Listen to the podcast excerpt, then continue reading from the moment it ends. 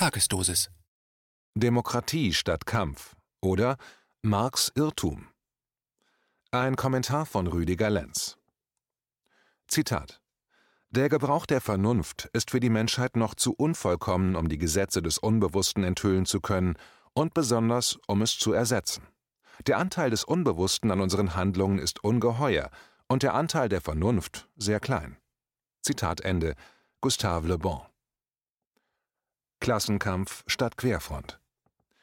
Ein großes Laken wurde entfaltet, auf dem stand groß und fett zu lesen Klassenkampf statt Querfront, kurz nachdem ein Anschlag auf den Verleger und Friedensaktivisten Ken Jebsen verübt wurde. Wahrscheinlich waren die Frau und der Mann, die zusammen den Anschlag verübten, Mitglieder der Antifa oder einer anderen linksextremen Gruppierung, wie die Aufschrift ihres Lakens zeigte. Ja, Querfront, das sind die anderen, die Feinde, und der Klassenkampf, das betrifft uns, die unterdrückten Lohnempfänger, mögen Sie denken. Doch ist den meisten Menschen nicht bekannt, was Kampf überhaupt ist, was er bedeutet, wenn der heutige Mensch ihn im Kontext irgendeiner Partei, einer Idee oder schlichtweg für seine guten Ziele einsetzt. Ich werde hier die These aufstellen, dass der Kampf in Form einer Gewaltabsicht und oder einer Verdrängung von Personen zu einem Gegenüber, oft auch gegen sich selbst, was er im Grunde immer ist, eher innere Motive der Kämpfer offenlegt, als dass ein solcher Kampf auch nur irgendwas mit einer guten Tat mittels Kampf zu tun hat. Kampf ist immer ein Überträger, ein Mittler von Gewalt und Unterdrückungsabsichten. Gleichfalls werde ich hier darlegen, dass sich der Begründer der Klassenkampfthese Karl Marx ganz gründlich geirrt hat dabei, dazu aufzurufen, dass man mittels eines Kampfes der Klassen vom einfachen Arbeiter nach ganz oben in die Regierungsführung gelangen kann, ohne dabei selbst zum Massentäter zu werden. Natürlich kann man sich bei einem solchen Kampf einbilden, man könne über Leichen gehen, ohne diese Leichen dabei zu bemerken oder sie als notwendiges Übel für die gute Sache abtun. Lenin und Trotzki waren in diesem Sinn Massenmörder im Auftrag ihrer Definitionen vom Sieg des Proletariats. Schaut man aber näher und tiefer in deren Verhalten hinein, entpuppen sich beide als Nutzer der damaligen Revolution, um ihre jeweils innere Gestörtheit in die Welt hinein zu projizieren. Aber das will ich hier nur kurz erwähnen und nicht tiefer darlegen. Warum die Regierung über der Wahrheit steht. Kampf ist das Endergebnis eines Verhaltens, das wir als Durchsetzung von Interessen kennen. Du musst dich durchkämpfen bis zum Erfolg ist eine Devise in unserer Gesellschaft, die so gut wie jedem mitgeteilt wird, um im Wettbewerb der Interessen seine eigenen durchzusetzen und so Erfolg, sprich Karriere und Geld zu bekommen. Jeder soll schließlich Teil der Wohlstandsgemeinschaft sein. Ohne Kampf Erfolg zu bekommen, ist den Menschen in unserer Gesellschaft ein Unding. Kampf ist die Wesenheit unseres Systems und spätestens ab Schulbeginn ist jeder von uns via Noten dazu verdammt, dem Kampf im eigenen Leben einen Hauptplatz einzuräumen. Wer das nicht tut, nicht will oder nicht kann, der wird später zum großen Berg der Verlierer gehören. Wer sich durchsetzt, wird gewinnen. Was bei alledem aber so gut wie vollkommen vergessen wird, ist die Frage danach, was dieses Verhalten in uns konditioniert hat und mit welcher Wahrheit wir den Kampf bedampft haben. Beantwortet man diese Fragen, so kommt man dahinter, dass der Kampf von uns allen unsere gesamten Probleme verursacht hat, die wir heute haben. Ein Professor Drosten ist in seinem Kampf gefangen, und zwar so ganz grundsätzlich mit seiner Welt, dass er das tun muss, was er gerade tut. Er ist ein gutes Beispiel für mich, wie der Kampf zum Wahn über die Wahrheit siegen kann. Das gilt auch für Frau Merkel oder Herrn Spahn, aber es gilt ganz sicher für Millionen solcher Menschen, die sich selbst als Elite oder als ganz oben angekommen betrachten und die Geschicke dieser Welt lenken können. Ausnahmen wird es geben, aber diese bestätigen allenfalls nur die Regel. Die Regel heißt, meine Durchsetzung steht über der Wahrheit aller. Wer das nicht glaubt, der schaue sich explizit die beiden Seiten der jetzigen Mikrobendiktatur an. Die Regierung steht über der Wahrheit. Das ist keineswegs ein Einzelfall. Dieser Vorgang ist eher die Regel, weil kranke, desorientierte innere Zustände stärker als die Einsichten sind, die in derselben Situation zu einer ganz anderen Sichtweise führen würden und die Lüge der Macht entlarven würden. Das gefährlichste Lebewesen ist der Artgenosse. Wenn wir an Kampf denken, dann denken viele an einen Boxkampf, einen Wahlkampf oder an die Fußball-Bundesligaspiele. So gut wie alle Kampfarten, die wir in der Zivilisation entwickelt haben, sind völlig gekünstelte Varianten von dem Kampf, den uns die Evolution in die Wiege gelegt hat. Dieser ganz natürliche Kampf zurrte sich an die vorhandenen Ressourcen, und wenn diese knapp wurden, und zwar aus natürlicher Notwendigkeit heraus knapp wurden, dann wurde um eben diese Ressource gekämpft, was selten vorkam und die jeweilige Art nie zu groß werden ließ. Ein Fressfeind, der seine Beute jagt, kämpft nicht um die Beute, er tötet sie so schnell und effektiv wie nur irgend möglich, wozu die Natur diesen Jägern spezielle Verhaltensorgane entwickeln ließ. Die in der Natur am häufigsten vorkommende Art des Kämpfens ist die der Scheinkämpfe, der sogenannten Combat-Kämpfe. Bei ihnen geht es um das Revierverhalten oder das Ergattern möglichst vieler Weibchen. Die Evolutionsforscher sagen, das gefährlichste Lebewesen für ein Lebewesen ist stets der Artgenosse, nicht der Jäger, der einen vielleicht fressen will. Daher hat die Natur es so eingerichtet, dass Balzkämpfe und andere Arten des natürlichen Kämpfens sich entwickeln und jeweils unterschiedlich etablieren konnten, um, ohne sich gegenseitig zu töten, den attraktiveren oder stärkeren zu ermitteln, was den Arterhalt am besten sicherte. Denn es wäre höchst ineffizient für die jeweilige Art, sich gegenseitig dabei zu töten, da das die Art aussterben lassen könnte. Mir ist klar, dass hier viele Leser den Begriff des Kampfes nicht so differenzieren und beschreiben wie ich, der Autor, das bisweilen gewohnt bin. Der Kampf der Welten der Mensch aber hat diese Version des natürlichen Kampfes bis heute vollständig pervertiert. Mag er vor vielen Jahren noch über den Wetteifer Breitensport versucht haben, seine Fähigkeiten bestens zu optimieren, um Vorteile zu bekommen, so ist der Kampf heute über das globale Finanzwirtschaftssystem zu einem Schuldentilgungsmittelwettbewerb geworden, in dem jeder, der geboren wird, in dieses Schuldgeldsystem hineingeworfen wird. Der Druck, etwas zu werden und zu bekommen, ist immens gestiegen und dieser Druck steigert sich von Generation zu Generation immer weiter. Der heutige Mensch ist dadurch derart intensiv von sich und seiner wahren Natur entfremdet, dass er dadurch, dass er nicht mehr artgerecht aufwachsen kann, mehrfach traumatisiert und voller Konflikte mit der künstlichen Welt, der Kulturwelt verschränkt ist. Zum einen wird er so erzogen, dass er seine Empathie zu sich und zu den anderen verliert und nur zu funktionieren hat, und zum anderen entsteht dadurch in seinem Inneren eine Fehldeutung über sich, der eigenen Innenwelt und die Beziehung zum Natürlichen, der äußeren Welt ganz allgemein. Was beide Seiten, Innenwelt und Außenwelt, eine ihn ausmachende Realität bedeutet, hat der zu funktionierende Mensch schon vor langer Zeit vollständig verloren und ist in den Kampf dieser beiden Welten gegen sich selbst eingestiegen. Gewinner wurde die Außenwelt, degradiert zu Materialismus, der nun alles zu Automaten seiner Bedürfnisse umformte. René Descartes, der Begründer dieser Philosophie, entzweite den Geist von der Materie, da er den Tod als Ketzer fürchtete und beging damals einen Kompromiss mit der Kirche, womit er den Urtypen des menschlichen Kampfes gegen sich selbst bis heute fest zementierte. Hier entstand zum ersten Mal eine feste Theorie über den zu funktionierenden Menschen als eine Maschine. Die ganze Welt wurde als eine Maschine betrachtet und ihre Einzelteile Tiere, Menschen, Pflanzen wurden so zu Teilen, die man reparieren könne. Dieses Denken führte zu dem Mikrobiologen Louis Pasteur, der den Unsinn von den todbringenden Keimen in der Luft begründete und so auch die Theorie von den Viren erfand, die man bekämpfen müsse. Pasteur war ein führender Mediziner, aber auch ein Betrüger, genauso auch sein Kontrahent in Deutschland, Robert Koch. Beide erfanden Serien, die sie als vielversprechend anpriesen, um Staatsgelder zu erhaschen, doch war ihre Medizin Charlatanerie.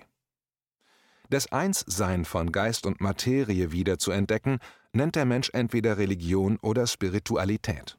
Der Mensch erfährt also seit Jahrhunderten eine doppelte Entfremdung.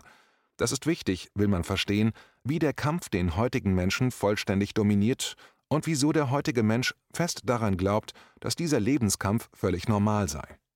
Er ist Teil seiner normopathischen Störung. Zum einen kämpft der heutige Mensch somit gegen seine eigene innere Natur ständig an und zum anderen hält er den Kampf um Karriere, Geld und sein Überleben in der Außenwelt für ein vollständig normales Verhalten. Dass er zum Einzelkämpfer konditioniert wird, Zeit seines Lebens auch weiter dahin optimiert wird, wird ihm in der Regel niemals klar. Er ist denaturiert von sich und seiner Horde. Zusätzlich steht er als Einzelkämpfer im Überlebenskampf mit sich selbst, was ihn zu einem Narzissten und einem Kämpfer gegen alle konditioniert hat, die es ihm gleichtun wollen. Die interessante Frage in diesem Zusammenhang ist, Ob diese Spaltung ihn in die heutige Zerrissenheit geführt hat oder ob er mittels seines freien Willens in diese heutige Zerrissenheit gegangen ist. Anders gefragt, hat sein selbst konstruiertes Milieu den Menschen geformt oder formt der Mensch seine Umwelt, Kultur bis heute? Heute weiß man beispielsweise, dass nicht der Mensch seinen Ackerbau und seine Viehzucht domestizierte, sondern umgekehrt, dass die Pflanzen und das Fleisch den Menschen domestizierten. Glück gehabt. Egal wie man es nimmt, in diesem System ist jeder dem anderen ein Wolf, wie Francis Bacon es einmal formuliert hat. In der Literatur der Soziologie und der Psychologie sind diese Beispiele häufig vorzufinden. Der Arzt und Psychiater Hans-Joachim Marz hat dieses Problem zum Hauptthema seines Buches Das gespaltene Land gemacht, wobei er themenspezifisch von der inneren und der äußeren Demokratie schreibt.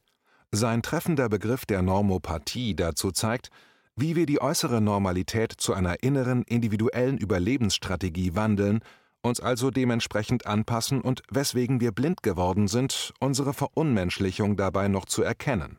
Kampf, naturgebunden, also als eine sekundäre Strategie zu verstehen, ist nichts Krankes.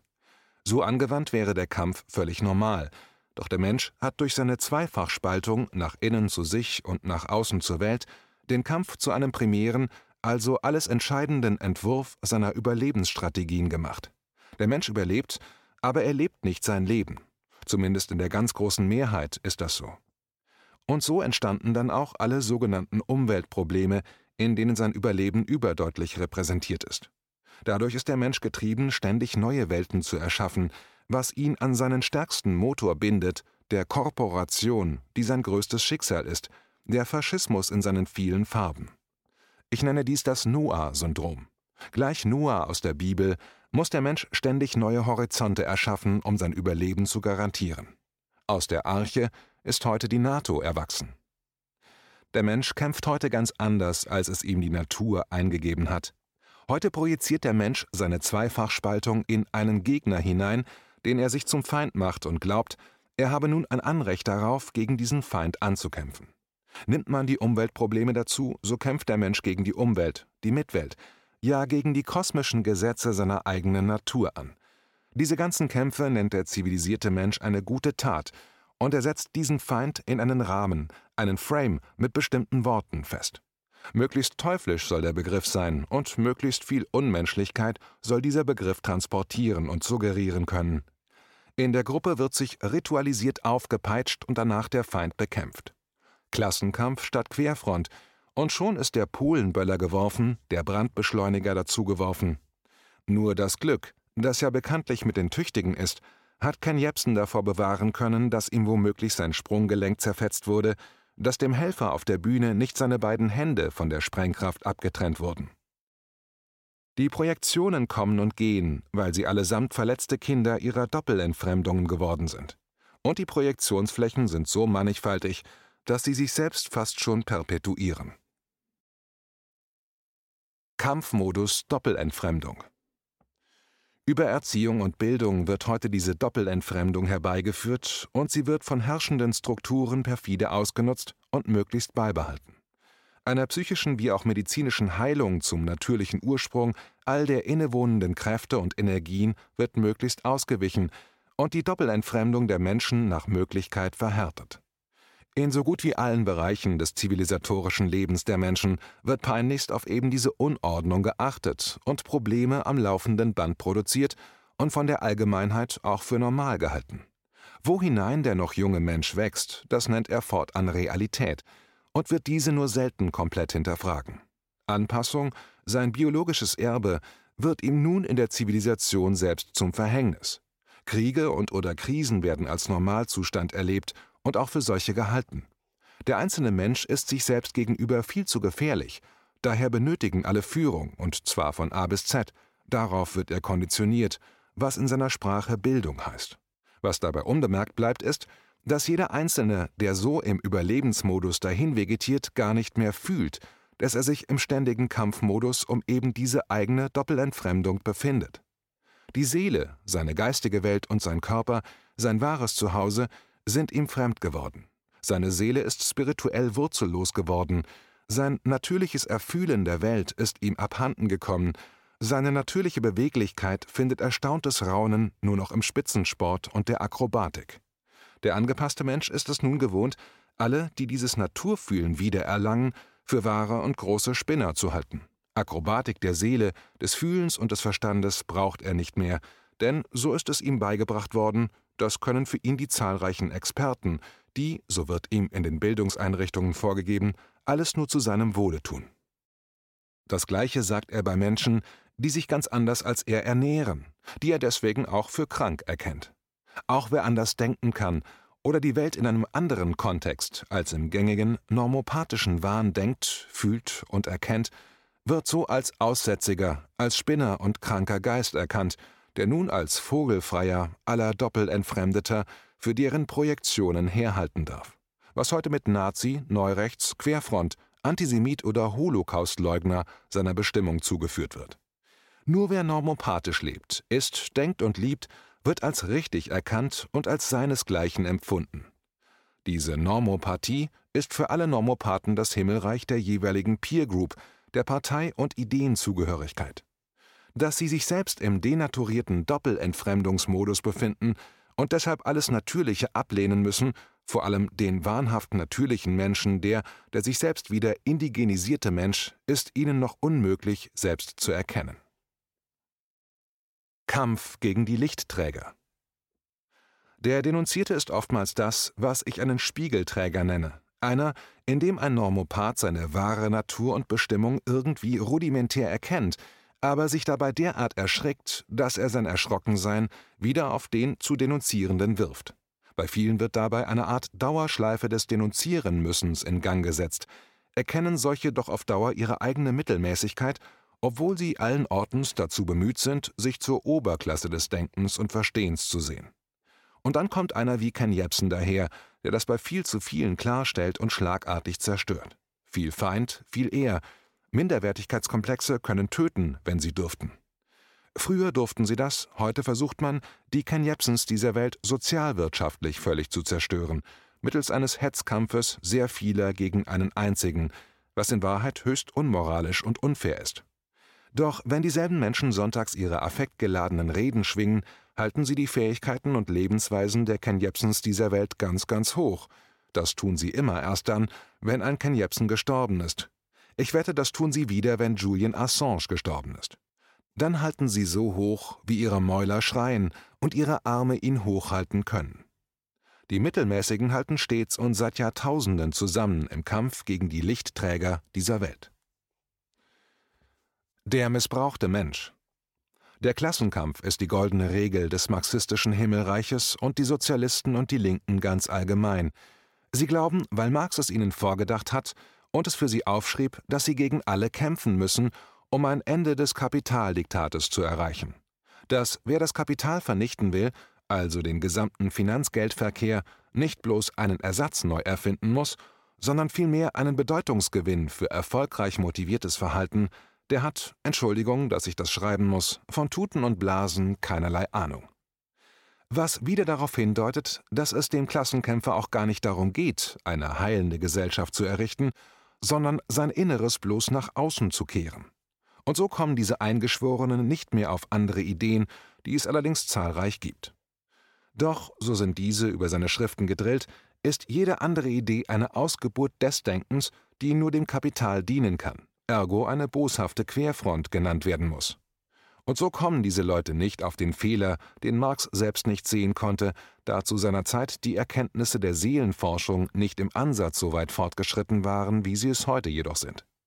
Wer kämpft, verschmiert bloß sein Verhalten mit seiner Doppelentfremdung und projiziert einen Gegner oder Feind, der aber in Wahrheit in ihm selbst hasserfüllt wütet.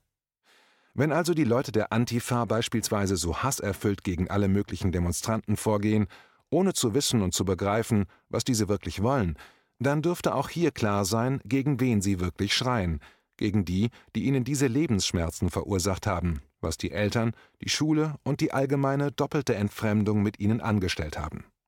Der Missbrauch der Menschen durch die Zwangsanpassung an das ihn beherrschende System wird von Generation zu Generation immer heftiger so dass auch die individuelle Verdrängung dieses sehr schmerzhaften Prozesses ebenfalls immer früher und vehementer angegangen werden muss. Die Feindbildprojektionen dazu, was wir alle bei der Black Lives Matter Bewegung sehen konnten, werden immer zahlreicher und kurzsichtiger, ja irrationaler, was eine hohe Gefahr für das Gemeinwesen in sich birgt. Zumal wenn die Regierung nicht verstehen will, was da wirklich geschieht. Das ist das Dilemma, dass sie selbst nicht erkennen und jeden für ein Mitglied einer Querfront halten müssen, der ihnen sagt, dass sie sich in ihrem Verhalten irren, nicht aber in ihren Gefühlen, diese Gesellschaft abzulehnen. Wir alle werden in unserer Gesellschaft auf fast allen Ebenen zutiefst missbraucht, und dies ein Leben lang. Wir alle werden in einer Dauerschleife des eigenen Überlebens gehalten, damit Herrschaft fortbesteht, Eliten uns lenken und Vorgaben machen können, eine kleine Kaste enorme Profite und Reichtum mit dem Missbrauch der Menschheit machen können, und einige sehr kranke Menschen uns auch noch einreden können, dass wir ohne ihr Geschick nicht alleine lebensfähig sind. Die Mehrheit weiß über diese wahren Zusammenhänge nichts will es auch nicht wissen und bleibt lieber in der irrationalen Haltung der Normopathie gefangen. Die Täter sitzen in den Banken, den Militärs, den Diensten, den politischen Ämtern, in der Justiz und fast überall dort, wo wir den Begriff der Elite verwenden. Wie wollen wir zukünftig miteinander leben? Würde Karl Marx heute seine Schriften verfassen, so würde er den Begriff des Kampfes nicht mehr verwenden, da bin ich mir sicher. Er würde von Strategien schreiben, vielleicht sogar Strategemen dazu verfassen, und er würde Antworten benennen, die davon abraten würden, dass Ameisen einen Drachen mit einem Schwert zerteilen könnten. Er würde den Drachen mit seinen eigenen Waffen schlagen und dazu aufrufen, den Drachen zu studieren, als zu sagen, man solle den Drachen reiten lernen und dabei den Sattel erfinden, damit man nicht beim Reiten des Drachen hinunterfällt. Der Bürgerrechtler Martin Luther King sagte einmal Ähnliches, als er dazu riet, die Unterdrücker zu studieren und sie mit den gleichen intelligenten Waffen zu schlagen. Sollten sich heute kluge Köpfe damit beschäftigen, wie wir gemeinsam aus der jetzigen Misere herauskommen, so würde wohl niemand von ihnen auf einen Kampf gegen die Klassen kommen. Ich bin mir dessen sehr sicher, da ich schon einigen solchen Gruppen beistand, und alle waren sich unisono stets sicher, dass sie mit einem Kampf gegen die Verhältnisse nicht einsteigen wollten, weil sie wussten, dass sie so einer Übermacht ihre Energien schenken und diese dann gegen sie gerichtet würden. In politisch linken Kreisen ist der Nichtkampf ein Unding. Viele hier, wie auch ich, entgegne ihnen, sei niemals gegen etwas, denn dann wird der Kampf dein Rezept. Sei für etwas, und die gesamten kognitiven Lösungen breiten sich dann vor dir aus. Also, wenn du gegen Krieg bist, dann sei für Frieden. Wenn du gegen die Atomkraft bist, dann sei für die Sonnenenergie und andere regenerative und nachwachsende Energien. Wenn du gegen die Herrschaft des Kapitals bist, dann sei für ein gesellschaftlich salutogenes Konzept. Die soziale Dreigliederung der Gesellschaft von Rudolf Steiner mit einigen Modifikationen wäre ein solches Konzept und fast wäre es nach dem Ersten Weltkrieg zu einem solchen von Rudolf Steiner konzipierten Konzept in Deutschland gekommen. Wie wollen wir zukünftig miteinander zusammenleben und wie erhalten wir das Leben, ohne uns dabei selbst zu vernichten? Man würde darauf kommen, dass man nicht mehr das Zerstörungsprinzip aufnehmen darf, also unser derzeitiges Finanzwirtschaftssystem, sondern das Hüterprinzip. Der Mensch als Hüter der Natur, als Bewahrer der Schöpfung und des Respektes vor allem Lebendigen. Wir dienen der Natur und nicht die Natur dient unserem Ausbeutungswahn, was ich die schlimmste Form des pervertierten Kampfvermögens von uns Menschen nenne. Demokratie statt Klassenkampf oder Querfront. Wenn wir zum Anfang des Artikels kommen, können wir den beiden Anschlagstätern die Frage stellen, welchen Feind solltet ihr wirklich bekämpfen? Den eigenen inneren oder den projizierten äußeren Feind, Ken Jebsen? Ich sag es euch beiden, ihr solltet euren inneren Feind befrieden lernen. Wenn euch das gelingen sollte, dann werdet ihr nie wieder gegen irgendetwas ankämpfen. Klassenkampf statt Querfront oder Demokratie statt Klassenkampf. In meinem hier dargelegten Artikel ist der Klassenkampf selbst die Querfront, die sich gegen unsere innere Natur aufgestellt hat, und zwar in einem doppelten Sinn, wie jetzt klar sein dürfte. Zum einen können sich die meisten Menschen nicht mehr mit ihrer inneren Natur verbinden und sich dann mit der äußeren Natur verbünden, um wieder eins zu werden mit den Kräften des Kosmos. Für diejenigen, die das bis hierhin Beschriebene verstehen und nicht gleich in die Abwehr oder in Besserwisserei verfallen, sind beide Begriffe Synonyme einer zutiefst kranken Gesellschaft. Querfront und Klassenkampf, beide trennen und bekämpfen die Menschen, Sie vereinen nicht und können sich nicht mehr liebevoll zueinander wenden und miteinander umgehen, weil der eigene Umgang mit sich selbst nicht in Liebe und als kraftvolle Einheit fortbesteht, sondern man sich selbst in einem doppelten Getrenntsein noch erlebt, aber nicht erfühlt. Die Empathie mit sich und den anderen ist im Panzerschrank eingesperrt und der Schlüssel dazu verlegt und die Zahlenkombination komplett vergessen. Dort wird ein Trauma mit einem anderen Trauma bekämpft, anstelle sich selbst erst einmal wieder zu naturalisieren, was zunächst einmal sehr anstrengend und auch schmerzlich ist. Wer das aber einmal geschafft hat, der wird sagen, nie wieder will ich zurück zu dieser kranken Person, die ich früher einmal war, Nie wieder gehe ich zurück in die kranke Welt, in der Zerstörung der einzige Wert ist, der dem eigenen Leben zu Sinn verhilft. Das ist zutiefst krank. Ab jetzt, so denken wirklich die meisten sich selbst wieder indigenisierte Menschen, verhelfe ich den anderen Menschen dazu, sich selbst wiederzufinden. Die einen nennen das Aufklärung, die anderen einen Dienst an der Liebe.